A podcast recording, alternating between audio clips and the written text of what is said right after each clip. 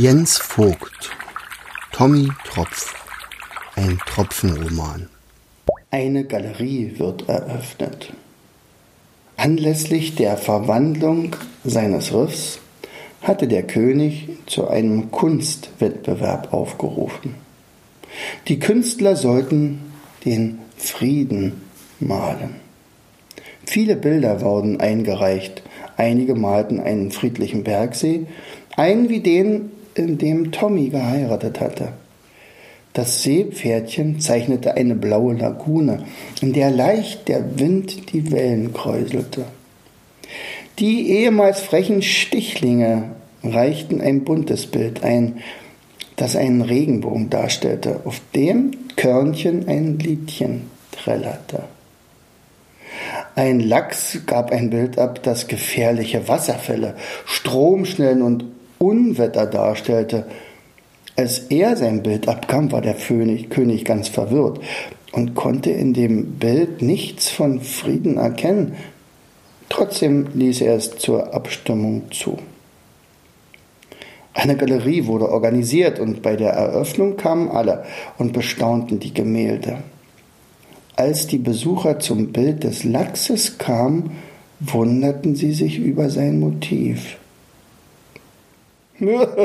Was hat das Bild denn mit Frieden zu tun? lachten zwei Krebse und wollten sich schon abwenden, als die Kinder der Antennenfeuerfischfrau und Konrad und Carla Clownfisch ihre Stimme genau für dieses Bild abgaben.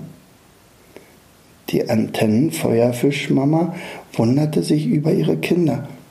Warum Findet ihr, dass ausgerechnet dieses Bild für den Frieden spricht? Das Jüngste antwortete, hm, ich weiß nicht, aber irgendwie fühle ich, hier ist Frieden. Die anderen Kinder nickten. Aber ist es nicht eher ein Bild, das Gefahren darstellt, tiefe Abgründe und tückische Strudel? Ihr kennt doch die Geschichte, in der Tröpfchen beinahe im Strudel stecken geblieben war. Der Wobbegong hatte fasziniert das Gespräch mitverfolgt.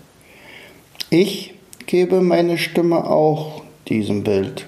Seht, dort mitten im Strom, im tosenden Wasser, hat eine Wasseramsel ihr Nest gebaut und brütet über ihren Eiern. Ausgerechnet hier, in dieser scheinbar feindlichen Umgebung ist sie geschützt vor Feinden. Ich glaube, wirklicher Friede heißt, trotz schwieriger Umstände und Gefahren ruhig und friedlich im Herzen zu bleiben. Und dieser Vogel strahlt Hoffnung und Zuversicht aus.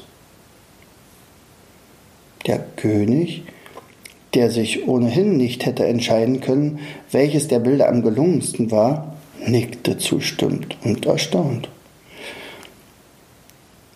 Ich habe das Gefühl, dass dein innerer Friede und der deines Freundes Pille entscheidend dazu beigetragen haben, Leben in unser Riff zu bringen. Dafür kann ich dir gar nicht genug danken.